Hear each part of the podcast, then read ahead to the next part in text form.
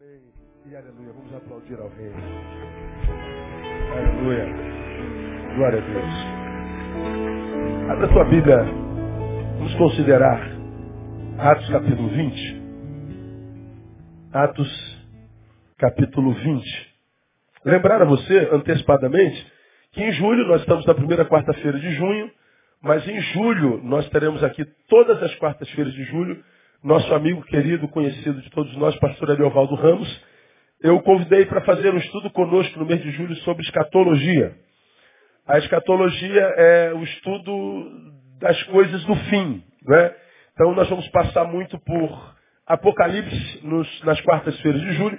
Eu estarei aqui todas as quartas-feiras, mas ministrando a palavra Ariovaldo Ramos. Não vamos comunicar nas, nas mídias sociais e tal, mas você que é, é frequentador da, dos cultos de nossas quartas-feiras, ah, já agende todas as quartas-feiras de julho, ah, não sei quantas são, acho que são cinco, deixa eu ver aqui para confirmar, cinco quartas-feiras.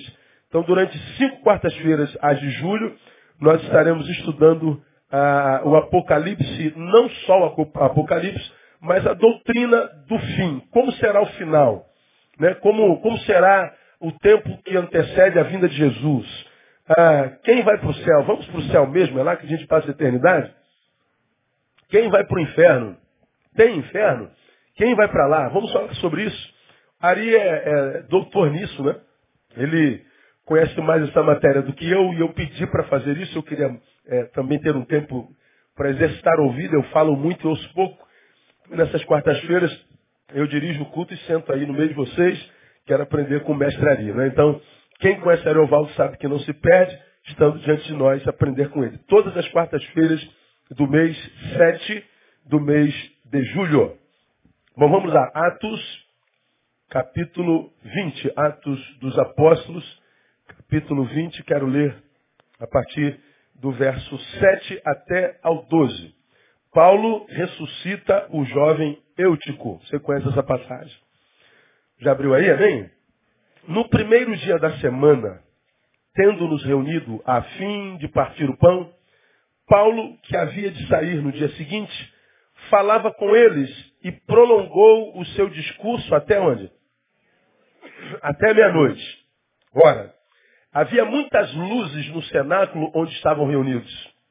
E certo jovem, por nome Eutico, que estava sentado na janela, tomado de um sono profundo quando Paulo prolongava ainda mais o seu sermão, vencido pelo sono, caiu do terceiro andar abaixo e foi levantado morto.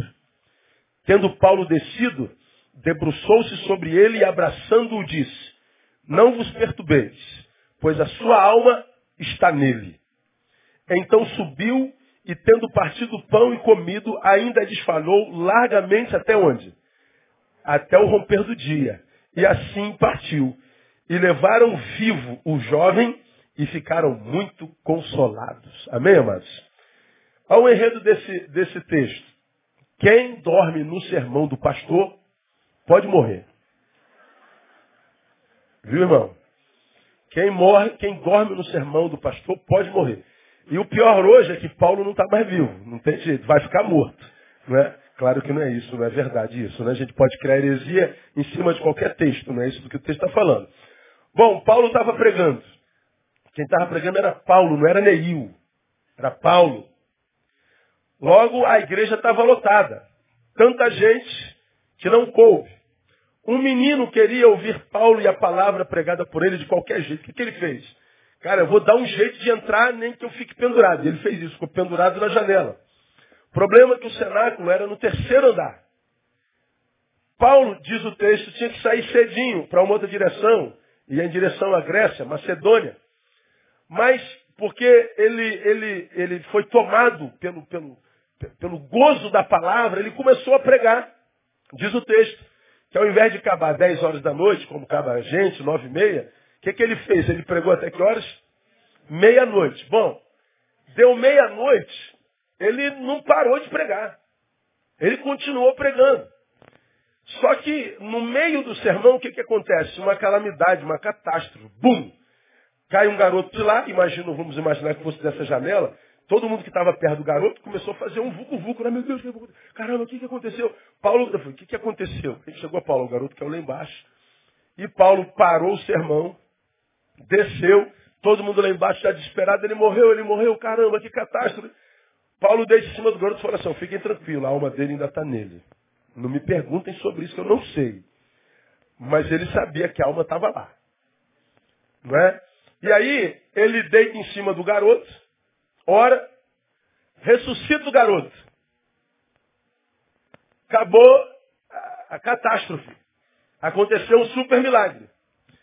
Ele volta para o cenáculo, como se nada tivesse acontecido, e o que, que ele faz?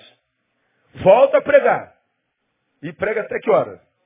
Até de manhã cedo. Rapaz, essa palavra, ela, eu, eu, eu, hoje a palavra é uma palavra técnica. Não é nem, nem teológica, é, sei lá como é que é essa palavra de hoje. É só uma, uma reflexão. Ah, o exemplo de Eutico e a reação de Paulo me ministraram muito ao coração nesses, nesses dias. E eu queria compartilhar essa, essa realidade. Algumas lições. A primeira delas.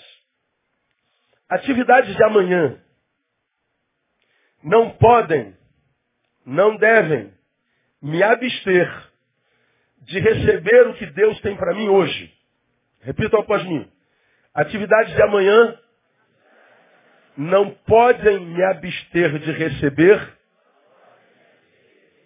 o que Deus tem para mim hoje. Vamos explicar. O que eu estou dizendo é o seguinte.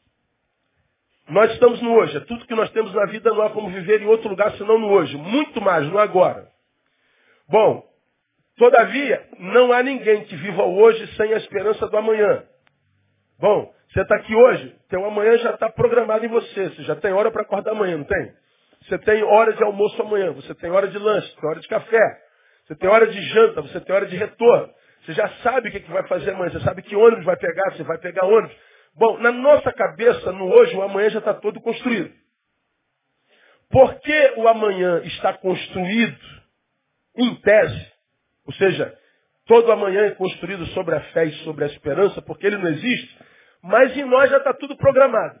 O que, que eu estou dizendo aqui? O amanhã, que ainda não existe, não pode me abster ou me impedir, me atrapalhar de receber o que Deus tem para mim hoje. Ou seja, o amanhã pode atrapalhar o meu hoje se o hoje não for bem administrado. Atrapalhar como? Impedindo que Deus libere sobre mim o que Ele tem para mim hoje. E por que, que o amanhã não pode me atrapalhar de receber o que Deus tem para mim hoje? Porque se o que Deus tem para mim hoje não chegar hoje, amanhã, meu amanhã será vazio. O que eu estou dizendo, resumindo para não complicar demais. Os meus amanhãs serão a proporção da forma como eu vivo o meu hoje. Portanto, se isso é uma realidade, eu não posso impedir que as atividades programadas para amanhã me atrapalhem de receber o que Deus tem para mim. Está isso no texto, pastor? Tá. Pense bem. O texto diz que Paulo, está lá, no versículo 7, no primeiro dia da semana, tendo reunido o fim de partir pão, Paulo, que havia de sair no dia seguinte, falava com eles e prolongou seu discurso até meia-noite. Paulo ia sair no dia seguinte, cedo. O dia seguinte, naquela perspectiva, era o momento em que amanhã nasce. Que hora que começa o dia, para aquele contexto ah, grego? Era a hora em que a, amanhã raiasse. Que hora que amanhã está tá, tá aparecendo hoje em dia? Cinco, cinco e meia? Cinco e meia, né? Então vamos imaginar que o meu amanhã começa às cinco e meia. Paulo está dizendo assim, ó, eu tenho que sair amanhã às cinco e meia da manhã. Ora, como é que nós pensamos logicamente? Se você vai sair amanhã, 5 horas da manhã, já está lá enquanto esperança e programação, o que, que a gente faz hoje costumeiramente? Me digam vocês. A gente o que faz? Dorme cedo. A gente abrevia a noite, porque amanhã será alongada. Bom, Tu não pensa em dormir cedo se você vai sair amanhã 10 horas da manhã. Pô, amanhã é feriado, ó. Não é feriado? Então hoje o que, que você fala? Ah, hoje eu vou sair para noitada. Por quê? Porque amanhã eu não tenho hora para acordar. Mas como amanhã eu tenho que sair cedinho, ó, então o que, que eu vou fazer? Hoje eu vou encurtar a minha noite. Bom, o que, que eu estou falando? Por causa do planejamento de amanhã, eu, Paulo, o Paulo, poderia falar assim, gente, ó, hoje eu vou fazer só uma gotinha de sabedoria. 10, 15 minutos e vou embora. Porque amanhã cedo eu tenho que sair. Não foi o que Paulo fez. Paulo, enquanto recebia a revelação do Espírito, ele continuou pregando. Ele não falou assim, eu vou interromper o que Deus está me dando hoje, porque o Espírito Santo tem que sair amanhã às 5 horas da manhã. Espírito Santo, para aí. Deus, para de liberar hoje, porque eu tenho que sair cedo amanhã. Ou então, Deus, ó, nem precisa liberar hoje porque eu vou dormir cedo. Deus, tu sabes que meu coração está lá no amanhã, não sabe? Minha preocupação, meu, meu problema, meu planejamento. Então, nem precisa liberar. Bom, a gente não fala isso verbalmente para Deus, mas a gente quando é, se comporta preocupado com um dia que não existe, o amanhã, e sem que a gente perceba a preocupação com um dia que não existe, a gente vai abrindo mão do que Deus pode fazer hoje, nós estamos limitando o poder de Deus na nossa vida. Como essa palavra mexeu comigo, cara? Eu vou te explicar como é que ela mexeu comigo. Você já sabe como é minha, minha vida, ela é meticulosamente cronometrada. Para eu funcionar, eu preciso anotar tudo. Para dar cabo das funções, eu preciso agendar absolutamente tudo. Então, eu sei amanhã, olhando para minha agenda, onde eu vou estar meio-dia meio almoçando com quem, almoço todo dia com alguém. Eu sei qual é o meu compromisso das duas horas, meu compromisso das cinco, meu compromisso das oito, meu compromisso das sete, se tiver, das, das oito da manhã. Eu sei, está tá tudo, tá tudo escrito. Se eu não escrever, eu não dou conta. Agora, se a, a vida é tão cronometrada, eu faço isso para remir o tempo, para tentar desperdiçar vida com, com, com nada o mínimo possível. Agora, isso pode ser uma virtude, mas isso pode ser uma grande cilada. Porque preocupado com o horário de amanhã, com a atividade de amanhã, eu posso interromper a Deus de ministrar sobre minha vida hoje. Preocupado com mais 20 minutos de sono, eu posso perder a, a, primordial manifestação de Deus naquele dia que eu quis sair mais cedo, porque eu precisava dormir mais um pouquinho. Eu saí no meio do sermão, eu saí antes da oração final. Por quê? Porque é para sair mais cedo do estacionamento. E às vezes, o que Deus tinha para você estava no ponto final do culto. O que Deus estava para você não estava na janta, estava no cafezinho. Mas porque a gente está preocupado com um tempo que não existe, o amanhã, a gente sai correndo desesperado para ganhar um tempo. Aí, você sabe o que, que acontece? Existem muitos e muitos crentes, muitos e muitos filhos de Deus, esperando que Deus revele uma coisa. E que nunca vão receber a revelação dessa coisa. Porque Deus quis revelar essa coisa num determinado dia, numa determinada hora, num determinado lugar, no qual você esteve, mas saiu mais cedo. O tempo passou. Vamos imaginar que você está esperando algo de Deus tem, tem seis meses. É o tempo de Deus que se cumpre sempre. Vamos imaginar que o tempo de Deus revelar a você o que você está sonhando, desejando, seja hoje, dia 3 de junho de 2013. Só que no projeto de Deus está a revelar isso às 21 horas e 46 minutos. Eu estou em hipótese. Mas o que, que aconteceu? O, Cuba, o culto acabou às 21 horas e 40, ele vai revelar 46 minutos. Vamos imaginar que o culto acabou às 9 horas e 40 minutos. Mas teu carro está lá não, não sei aonde e, e, você, eu acabei a palavra e você já saiu correndo, mas ah, o que Deus ia revelar para você estava na última frase. Estava num, numa consideração sobre despedida. Abrace teu irmão e diga isso. De repente, isso era o que você precisava saber da parte de Deus. Era o sinal. Era o startzinho que você precisava. Era, era a consonância na qual o espírito dele testificaria com teu espírito. Que era a vontade de Deus que o que você perguntou ele acontecesse. Mas, embora fosse hoje o dia, a hora de Deus falar contigo, o que, que aconteceu com você? Saiu mais cedo por causa do estacionamento. Saiu mais cedo porque tinha que acordar mais cedo amanhã. Aí o que, que acontece? Vai chegar amanhã sem palavra de Deus. Passa mais seis meses, Deus, tu não falas comigo. Tu não revelas. Já passou o teu tempo, filho. O que você me pediu era a minha vontade, mas não para agora. Você perdeu a oportunidade. Quem está entendendo o que eu estou falando? Está entendendo? Amém ou não? Está claro isso? As atividades de amanhã não podem me impedir, me abster de receber o que Deus tem para mim hoje. Se eu estou no lugar, seja na igreja ou em qualquer lugar, onde eu sei Deus está falando, Deus está passando, há comunhão. Na comunhão Deus ordena a bênção. Se há possibilidade de Deus falar, usar alguém, a, a, a sabedoria diz, fique lá até Deus acabar com aquela reunião. Até que haja o sinal de que acabou. Porque a gente pode perder o que Deus tem para nós hoje, porque a gente ficou preocupado demais com amanhã. Paulo, ele tinha que sair cedo. Ele prega até meia-noite. Mas acontece um percalço, o moleque cai, morre. O que, que ele faz? Ele interrompeu o sermão. Eram três pontos, ele ficou no segundo, faltou um. Ou estava no primeiro, faltou dois. Aí ele foi lá ressuscitou o moleque. Mas porque Deus ainda estava falando, ainda que ele tivesse que sair 5 horas da manhã, ele fez o quê? Ele pregou até de manhã cedo. Ele não foi para casa dormir, não foi para casa tomar banho. Ele do culto foi seguir destino. Ele não abriu mão de comunicar o que Deus tinha que comunicar à igreja. Ele não abriu mão de ser usado por Deus até manhã cedo, porque ele tinha que dormir. Entende por que Paulo foi quem foi?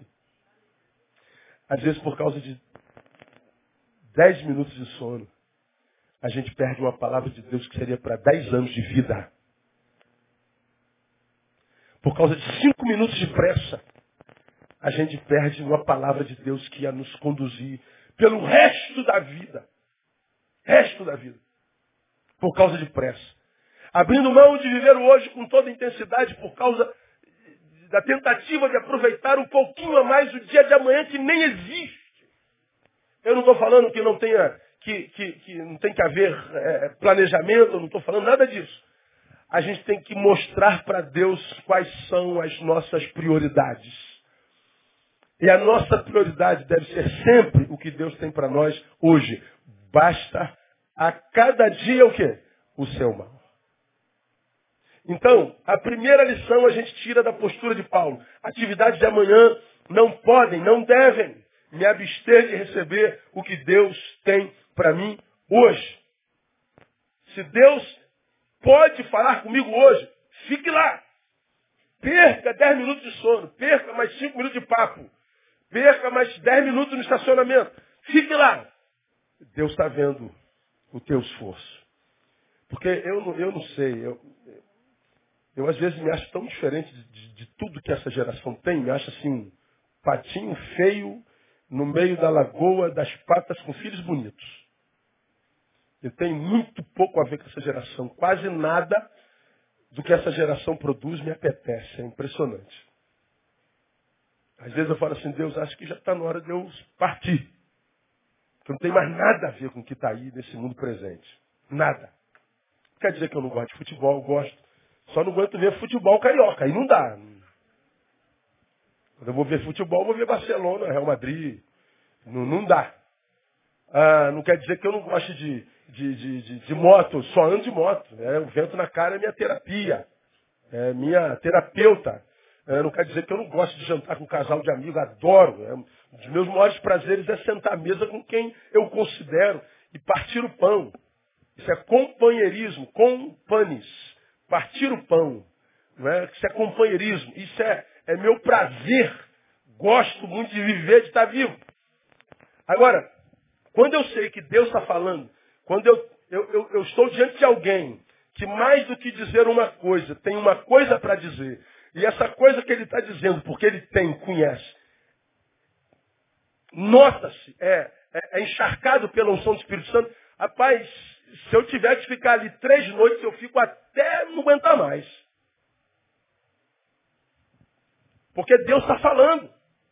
Deus está usando, Deus está abençoando. Você sente no teu peito que o Espírito Santo está ministrando. Mesmo que o que ele esteja ministrando seja exortação. Ele está botando dentro da nossa ferida e, e nossa, está doendo. Mas quando é Deus, mesmo que doa, faz bem para a nossa alma.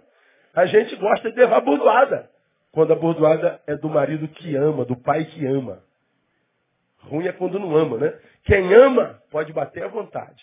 Porque a gente sabe que é amor. Por isso que pai e mãe bateram na gente, não foi meu caso, mas alguns, a maioria da minha geração, apanhou para burro. Tudo era pancada. Mas hoje honra o pai e a mãe como se pai e mãe fosse Deus. Pô, mas peraí, menino, tua mãe te bateu feito uma, uma mula velha. Era amor, pastor. E você é apaixonado por esse pai, que era um troglodita. Mas você ama o teu pai, por quê? Porque você sabe que era pai. Então, quando é pai, a gente sabe que é amor. Mesmo que não pareça. Então, faz bem. Então, não permita que os teus amanhãs atrapalhem Deus de fazer o que Ele tem para você hoje. E Deus tem para nós toda vez que o hoje chega na nossa vida. Ninguém acorda no hoje sem que naquele hoje Deus não tenha plano para ele. Amém, amado? Então, quando você acordar amanhã, fique tranquilo. Aquele hoje já está pronto em Deus para a tua vida, no nome de Jesus. Vai em paz. Deixa, deixa a tua vida na mão do Senhor. Já está pronto. Não existem hoje nos quais Deus não habite e muito menos não haja. Não atrapalha dele fazer na tua vida. Segunda lição. O ouvir a palavra é uma ação passiva que encontra resistência ativa, ativa, mordi a língua, da parte de nossa carne e da parte de Satanás. Vou repetir. O ouvir a palavra é uma ação ativa. Você está aí sentado, isso é uma ação ah, passiva. Você está sentadinho ouvindo. Então, ouvir a palavra é uma ação passiva que encontra resistência ativa da parte da nossa carne e da parte de Satanás. Vou explicar. Bom, o menino estava doido para ouvir a palavra. A igreja estava lotada. Mas era Paulo. Não se perde Paulo. Paulo não passa aqui toda hora. Ele é pastor de muitas igrejas. E roda a, a, os continentes pregando a palavra em muitas igrejas. E ele não tinha avião, como eu tenho, por exemplo. Então ele demorava muito. Então quando Paulo aparecia, todo mundo queria ouvir Paulo. E esse moleque tinha fome. Estava cheio. O que, que, ele fez? Foi pendurando, pendurando, foi para a janela e ficou ali. Vou ouvir Paulo. Eu não vou sair daqui, eu quero Paulo. Ah, é, ele mostra a importância da palavra na vida dele. Só que ouvir a palavra é uma ação passiva que encontra resistência ativa por parte da carne. Mesmo sendo Paulo pregando, mesmo sendo o apóstolo Paulo ministrando, na certeza de que o Espírito Santo o estava usando tanto que ele ressuscitou o garoto, era poder de Deus na vida de Paulo, ainda assim, esse garoto, mesmo sem conforto algum, ele dorme. E ele dorme no meio do sermão. O versículo 9 diz assim, certo jovem por nome Eutico, que estava sentado na janela, tomado por um sono profundo, não era um sono normal, enquanto Paulo prolongava ainda mais o seu sermão, olha lá, vencido pelo sono. Ora, se ele foi vencido pelo sono, significa dizer que ele estava o que com sono? Lutando. É aqueles irmãos que enquanto a gente prega, dizem sim o tempo inteiro, lembra? Dando cabeçada e queixada no peito. Né? Então, esse moleque estava brigando com sono. Brigando. E era Paulo. Era um homem que estava com, com, com, o Espírito Santo na proporção de ressuscitar um morto. Imagina. E a despeito de ser Paulo, pregando com a unção, capaz de ressuscitar um morto, ele diz, tum, eu dormi. Por quê? Porque ouvir a palavra encontra resistência para a nossa carne. Meu ouvido deseja, porque minha alma o ama. Eu anseio por sua palavra. Eu desejo ah, o que Deus tem para mim nessa noite, mas essa ação passiva de escuta encontra uma resistência na minha própria carne. Uma resistência amplificada pelo inimigo das nossas almas. Ouvir palavra não é uma ação, ainda que passiva, inconsequente. Nós todos aqui certamente estamos sendo bombardeados para que nós não ouçamos o que Deus tem para nós. Há sempre ruído nas comunicações. Ai, como há ruído, ainda mais em comunidade grande como a nossa. Você está sentado aí entre aquelas irmãs que querem aparecer mais do que Jesus Cristo no culto. Tem ou não tem? Não sei se aqui em Betânia tem. Tem, eu não sento aí, não sei. Tem. Aí entra aquela irmã com a, com a, com a calça apertada, com aquela saia justa, aquela calcinha quase dividindo-a no meio. E, e, entra a irmã com a barriga de fora, com decote. Como quem diz, vejam como eu sou gostosa. Vejam como eu carrego Jezabel em mim. Veja como possivelmente eu esteja influenciado pela pombagira. Veja como eu estou querendo roubar a atenção do Espírito Santo na tua vida e rouba. Entra aquele irmão com a, fortinho, tá malhando, aí bota a camisa. É, como é o nome? Mamãe tô forte. Aí bota a curtinha para aparecer a barriguinha do cara. Aí ele senta, fica com o cofrinho aparecendo assim, ó. Uma vez eu estava num culto aqui de juventude, aí tinha um cofrão na minha frente.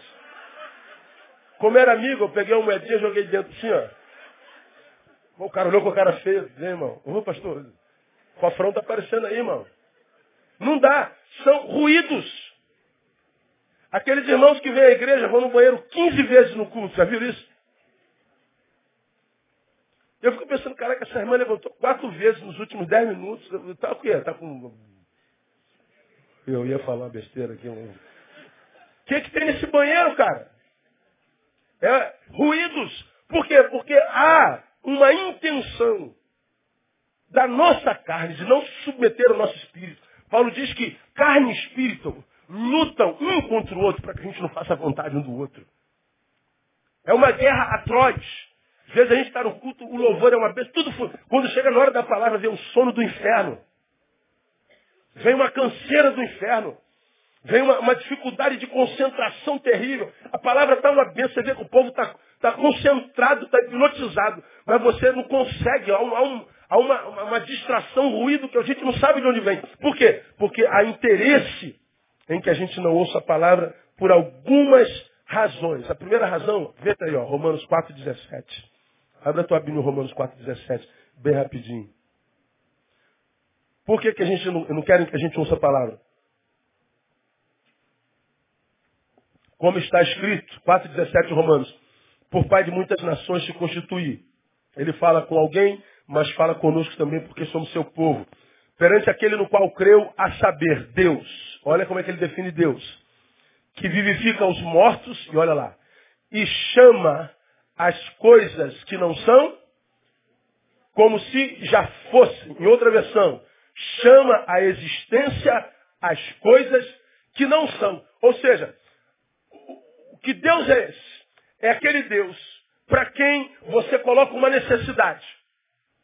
Quando você coloca uma necessidade, você está pedindo ao Senhor para que Ele supra essa necessidade. Ora, se Ele precisa suprir a necessidade, o que supra essa necessidade não existe ainda.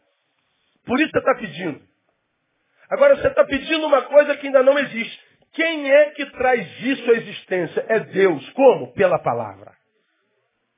Por que, que o diabo não quer que você ouça a palavra? Porque ele sabe que a palavra de Deus traz à existência aquilo que não é. Chama as coisas que não são como se já fossem.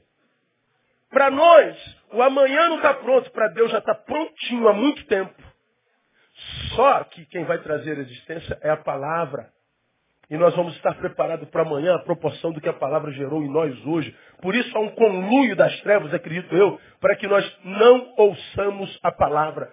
Bom, o mundo foi criado pela palavra, você vai em Gênesis e fala, haja luz, haja, haja, haja, haja e haja. Tudo no mundo foi criado pela palavra, com exceção do homem que ele fez com as suas próprias mãos.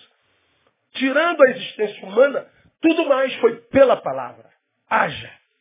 Então por que, que há um, um, um, um conluio para que nós não ouçamos a palavra? Porque ele sabe que é pela palavra que a nossa vida e as nossas necessidades são supridas.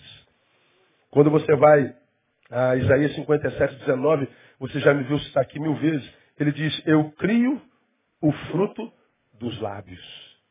Ora, em Salmos, ele diz, abre a tua boca e eu a encherei. Ora, quais são as palavras que ele cria dos lábios? Eu crio o fruto dos lábios. Quais palavras? As palavras que ele mesmo coloca na boca. A boca fala do quê? Do que o coração está cheio. Então, quando você está ouvindo a palavra, teu coração está enchendo.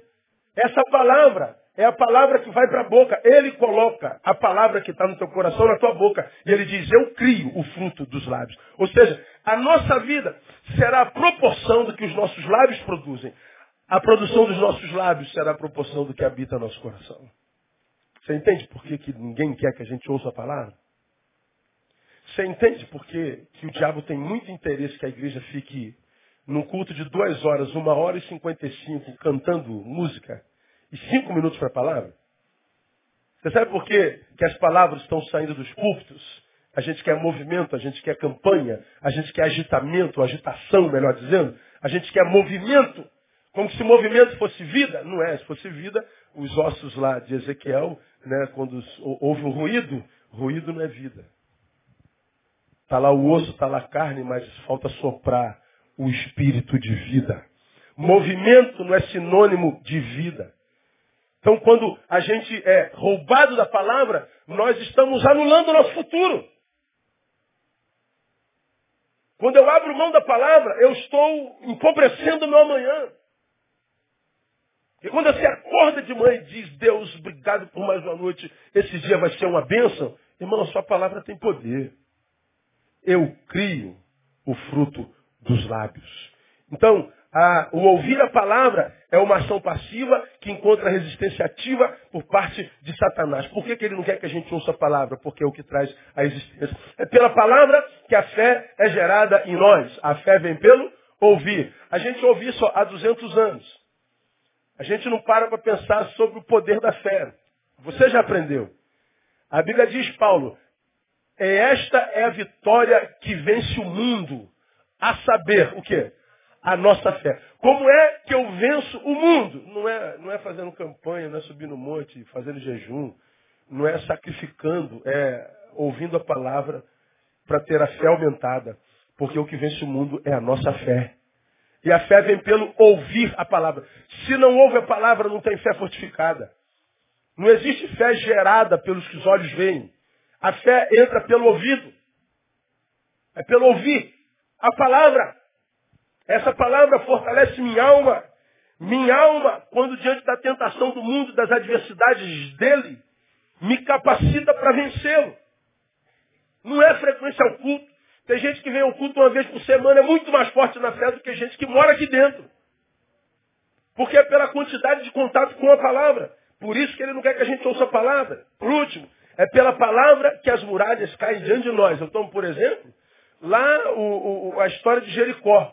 Parece que eu estou pegando pesado e forçando barra, mas não é não.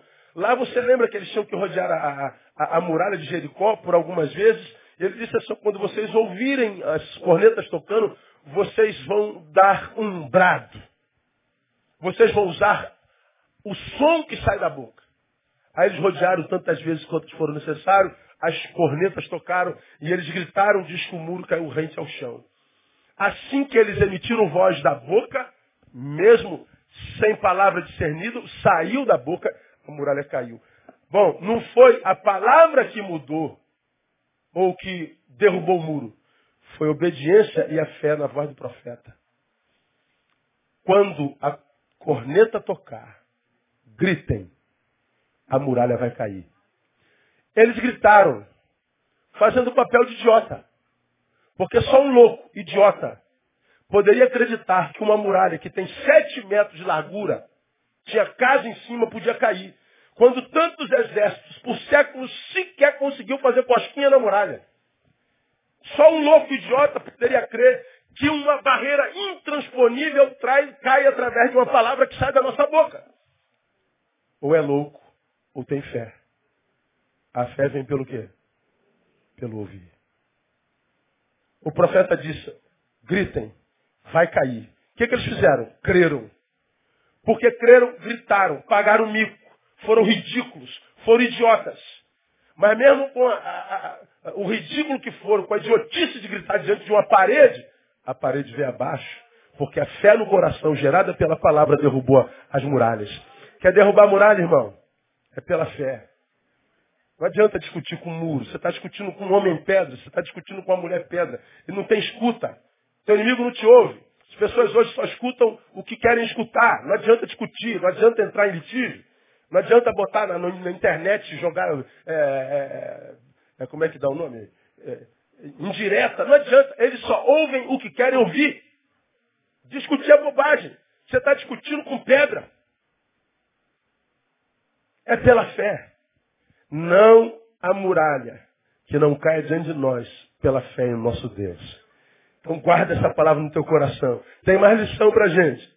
Cuidado para não ser enganado pelas lógicas humanas manifestas na espiritualidade. Cuidado para não ser enganado pelas lógicas humanas manifestas na espiritualidade. Pô, na espiritualidade tem lógica humana? Ele tem. Ué, qual é a lógica desse, desse texto aqui? Bom, Deus não é um Deus de lógica, primeiro. Você já aprendeu se Deus fosse lógico, não escolheria você, escolheria? Vamos supor que fosse Deus. Você se conhece. Tu escolheria uma pessoa igual você para chamar de filho, servo? Você está louco, eu passava longe do Neil, bem longe. O Neil seria o primeiro a ser lançado no inferno, provavelmente. Não há lógica em me escolher. Então Deus não é lógico. Agora, vamos ver a lógica embutida no contexto. Né?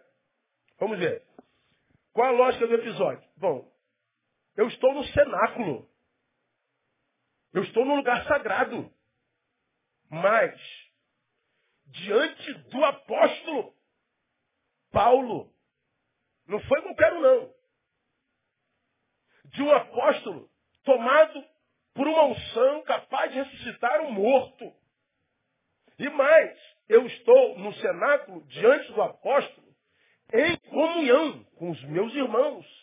E eu fiz sacrifício para estar em comunhão. Bom, eu estou em comunhão com os meus irmãos, ouvindo a palavra de Deus. Bom, qual a lógica disso? Pô, cara, se eu estou em comunhão com os meus irmãos, eu estou no cenáculo, lugar sagrado, eu estou ouvindo a palavra do meu Deus. Eu estou diante do apóstolo Paulo, tomado por uma unção para ressuscitar mortos. Eu estou no lugar mais seguro da vida. Nada me pega aqui, meu irmão. Estou selado. Pode vir um inferno até aqui. Tá louco, cara. Já viu esse cara ressuscitando morto? Então eu vou ficar aqui pertinho dele. Nem a morte me pega mais. Bom, o que, que aconteceu com o cara? Caiu da janela. Puf. Pô, mas não tem sentido, pastor. Esse cara é fiel, esse cara é dedicado. Esse menino ama a palavra. Esse menino, esse menino, esse menino. As virtudes dele todas estão lá. A lógica seria, nada te acontecer. Mas não existe lógica. Está escrito na palavra, tudo sucede igualmente a todos. Eclesiastes capítulo 9. Ao que crê, ao que não crê. Ao que sacrifica, ao que não sacrifica. Tudo sucede igualzinho, igualmente a todos. A todos. O menino, a despeito dessa lógica toda, foi vitimizado pela morte, ouvindo a palavra da vida. Porque não há lógica. Como, pastor, que isso pode ter acontecido? A lógica não responde, não tem jeito. Olha, o que, a gente aprende com isso? Não é o que acontece com a gente que determina a bênção de Deus sobre nós, mas como nós reagimos ao acontecido.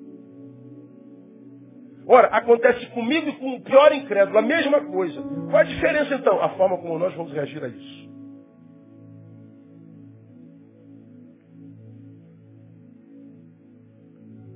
Tudo sucede igualzinho. E a forma de reagir é completamente diferente. Calamidade chega na, na vida do, de Jó. A mulher dele pira. Não é fácil perder dez filhos. Não é fácil perder o trabalho da vida inteira. Não é fácil perder tudo sem ter uma resposta para tal. Não é fácil perder tudo sem ter resposta, ainda ter três amigos idiotas que acham que conhecem tudo de Deus e vêm dar um monte de, de respostas que não, nenhuma delas tem nada a ver com a verdade. Porque Jó jamais poderia imaginar que ele está sendo vitimizado porque Deus resolveu trocar uma ideia com o diabo no céu, na bendita da reunião que a gente não entende. A mulher não aguentou. Quando ela vê o marido em, em, em feridas, pô, já perdi filhos, perdi bens, perdi minha casa, perdi tudo. Agora eu estou perdendo o marido. Pô, marido, amaldiçoa logo esse Deus e se mata. Que porcaria de Deus é esse? Isso não é Deus, isso é demônio. Para deixar acontecer o que aconteceu com a gente, marido, isso é um demônio. Eu já estou relegando, relegando há muito tempo. Então amaldiçoa logo ele, dá um tiro na cabeça aí. Jó reage diferente. Caramba, já perdi filhos, bens, tudo, saúde, agora estou perdendo a mulher também. Ela enlouqueceu. Você fala como uma maluca. Receberíamos o bem de Deus e não receberíamos o mal. O Senhor o deu, o Senhor o tomou. Bendito seja o nome do Senhor.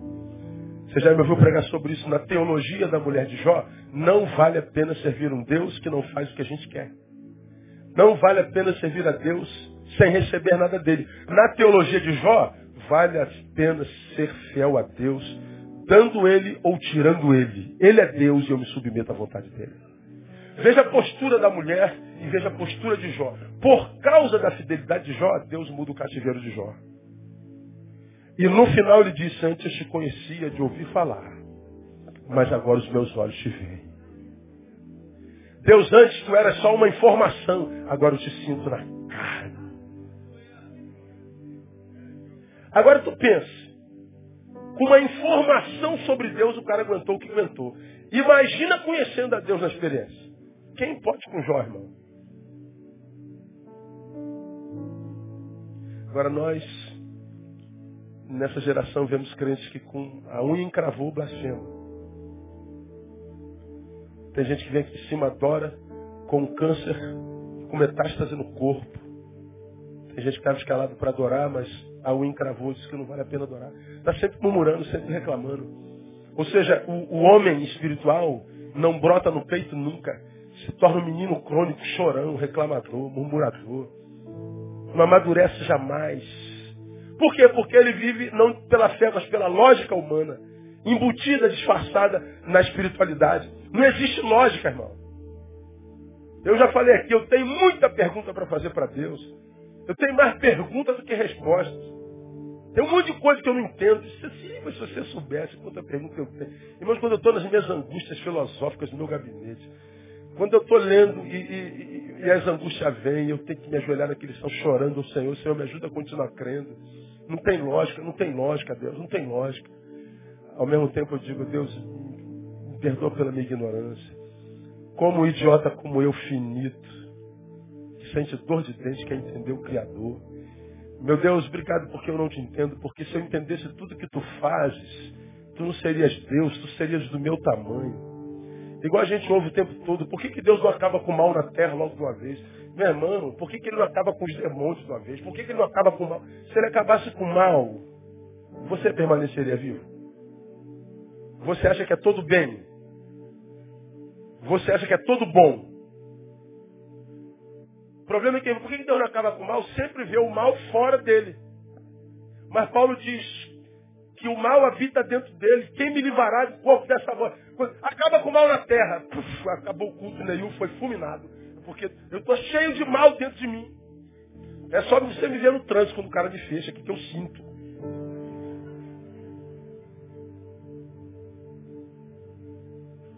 Você vê, o Léo é policial, deu na televisão, eu não vi, eu estava viajando. Lá na Sulacap, os caras param na frente do carro dele e, e para roubar o carro dele e já saíram com a, com, a, com a, arma na mão. Mas ele, policial, anda com a arma na mão. Mandou tiro para cima dos caras. Pegou um, o outro fugiu. Ele está com duas balas no corpo. Depois um veio a falecer. Quando conta essa história, sabe o que eu penso de mim? Bem feito. Agora eu deveria sentir isso. Eu deveria chorar por uma alma que morreu longe de Jesus. Mas eu digo bem feito. Mostra a minha maldade. Você já disse bem feito na morte de um bandido? E a gente quer que ele acabe com o mal no planeta. Pelo amor de Deus, não acabe com o mal no planeta, Deus. Tem misericórdia de nós. Porque o mal, o mal não é uma forcinha abstrato, não. O mal é. O mal é essa garrafa aqui, você já me falou disso. Aqui está o mal. Eu posso usar o mal para pegar alguém, ou eu posso deixar o mal lá e não fazer uso dele. O mal é uma opção em nós, na vida de todo mundo. Ninguém faz mal porque foi incapaz de não fazê-lo. Não, é optou. Agora a gente não cresce nunca. Não cresce por quê? Porque a gente quer andar pela lógica da espiritualidade. Não existe lógica. Garoto morreu, no culto mais abençoado da Bíblia. Eu não sei se tem outro culto igual a esse. Vamos terminar. Não abra mão dos projetos de Deus na sua vida em função das adversidades do caminho. Olha, o menino caiu. Que coisa, cara. Como se fosse uma vida. Ele, pastor, ele caiu ali, não. caiu do lado de dentro e fez uma feridinha, fez um. Não, não, não. O moleque caiu do lado de fora. Bateu lá com a cabeça dele, morreu Pera, gente, eu vou ali resolver um problema já volto. Ele vai lá, ressuscita o morto e volta. Onde é que eu parei, irmão? Então, vamos continuar. Então, o versículo. Como se fosse uma pulga que mordeu o cara. foi a morte. Ele tinha vindo de uma ressurreição. E ele volta a fazer o que estava fazendo como se nada tivesse acontecido. O que, é que ele está ensinando? Não abra mão dos projetos de Deus na sua vida em função das adversidades do caminho. Foi uma adversidade? Resolveu? Volta e continua o teu caminho de vitória no nome de Jesus. Pastor, morreu meu casamento. O casamento morreu, você não, você está vivo, você está vivo. Fui demitido, porque morreu foi o funcionário que você foi até ontem, mas você continua vivo. Fui traído pelo meu amigo. Bom, que acabou foi amizade, mas você está vivo, segue em frente. Não temos opção a não ser continuar vivendo. Não adianta parar e ficar curtindo o problema. Não resolve. Paulo foi lá resolver o problema. Olha que problema. E voltou. Onde é que nós paramos mesmo? Que isso, cara? Você é louco, Paulo? Não, eu não abro mão do que Deus tem para mim hoje por causa da adversidade. Ah, terminei. O que para os homens é o estado terminal, para Deus é uma oportunidade para ele manifestar o seu poder. E o menino morreu, acabou. Não, nunca diga que acabou se Deus não colocou ponto final nesse negócio. A última palavra não vem do médico, não vem do, do, do Papa, do Padre, vem de Deus. Você é filho de Deus. Você pode estar passando pelo vale da sombra da morte. Os inimigos de Daniel falaram, acabou, vai queimar. Não, virou playground. A Bíblia diz que ele andava passeando na fornalha. E Daniel perdeu, jogou na cova do leão. Vai ver só osso. Não. Deus não pode livrar da cova, ele tira a fome do leão. Pronto. Então, meu irmão, o leão está querendo estragar? Você não pode fazer nada? Teu Deus é Deus de leões também. Está na fornalha? Teu Deus é Deus do fogo também. Teu Deus não é o Deus é, cismado, esquartejado das do mundo, não. Uma é deusa do mar, outra é deusa da, da, da, das matas, outro é deusa do fogo, não. Teu Deus é Deus de deuses, Senhor dos senhores. Ele é Deus do fogo, da água, do mar. Ele é o Deus do hoje, do amanhã, do depois. Ele é Deus de todas as coisas. É o nosso Deus. É isso? Oh. Por último, quando estiver diante da palavra, abra mão de qualquer outro projeto para aquele momento. Porque diz a palavra que ele vai mandar uma fome da palavra sobre a terra. E os homens vão andar como baratas tontas, buscando e não vão encontrar mais palavra. Eu não sou onde Deus vai te levar. Eu não sou onde Deus vai me levar. Mas se hoje eu e você temos palavra, alimente-se dela. Porque é possível que a gente tenha que ir para um deserto onde a gente não acha. Grande parte de vocês já passou muito tempo em desertos evangélicos sem palavra. São crentes com 20 anos de igreja e têm maturidade de uma criança de seis meses. Porque ficaram de evento em evento de, de, de, de fé epidérmica, de, de fé epidérmica. Mas quando encontraram a palavra, vazaram, porque o que eu quero é a palavra de Deus. Bom, eu não sei onde eu vou estar amanhã, eu não sei onde você vai estar amanhã. Hoje nós temos palavra, meu ou não? Então, irmão, cai dentro dessa palavra, mastiga essa palavra, come essa, bebe essa palavra, suco de palavra, sanduíche de palavra, ah, travesseiro de palavra, come essa palavra, porque se o deserto vier, você já está alimentado para ele. Viu como é que um episódiozinho traz tanto exemplo para gente? Resumo. Atividades de amanhã não podem me abster de receber o que Deus tem para mim hoje. Ouvir a palavra é uma ação passiva que encontra resistência ativa da parte de nossa carne e de Satanás. Cuidado para não ser enganado pelas lógicas humanas manifestas na espiritualidade. Não abra mão dos projetos de Deus na sua vida em função das adversidades do caminho. Que para os homens é um estado terminal, para Deus é oportunidade para lhe manifestar o seu poder. Meu irmão, você está. Caramba, perdeu! Não, irmão. Quem ri por último ri melhor. Fica firme. Quando estiver diante da palavra, abra mão de qualquer outro projeto para aquele momento.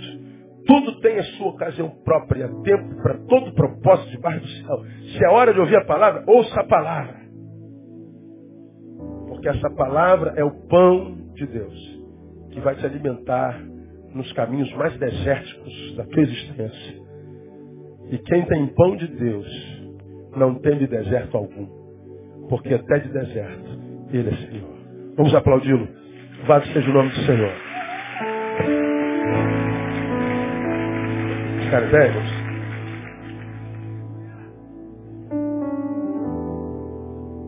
Glória a Deus. Aleluia. Como é que ele ama a gente, né? Caramba, Deus é bom. Vamos orar. Pai, muito obrigado. É o que nós temos a te dizer. Muito obrigado. A tua palavra é o nosso alimento mesmo, Deus. É incrível como ela nos faz bem. É incrível como ela faz bem para a nossa alma. Ajuda-nos a nos alimentar desta palavra, Deus. Que nós não sejamos só ouvintes, mas que sejamos ouvintes e praticantes dessa palavra, para que a gente possa chegar à estatura de Jó. Um homem que aprendeu a perder com dignidade, e porque perdeu com dignidade, foi ressarcido, restituído, abençoado e honrado. E a sua memória nos abençoa depois de tantos milhares de anos. Queremos ser assim. Ser bênção em vida. E que depois que partirmos, nosso legado continue a abençoar. Como diz a tua palavra a respeito do teu servo, que ainda depois de morto fala. Abel. Queremos ser assim. Ajuda-nos a amar a tua palavra, a desejar a tua palavra, dá-nos fome dela. Que nós ouçamos esses, esses ensinos e, e, e coloquemos em prática. Queremos ouvi-lo outras vezes, queremos ah, internalizá-lo, decorá-lo para que a gente possa praticar. Ajuda-nos, ó Deus. E agora que vamos da tua casa, te pedimos, leve-nos para nós, guardados debaixo da tua mão poderosa. Anulamos pelo poder do sangue do nome de Jesus todo intento das trevas contra qualquer um dos teus filhos aqui presentes. Que todos os que aqui estão em casa cheguem são e salvos e que vivam uma noite reparadora de sono e o restante de semana abençoado pelo Senhor. Nós oramos e os abençoamos no nome de Jesus. Amém e amém. Aplauda o Senhor forte. Até domingo. Domingo eu estou aqui e te aguardo. Não se acha dar um abraço no teu irmão.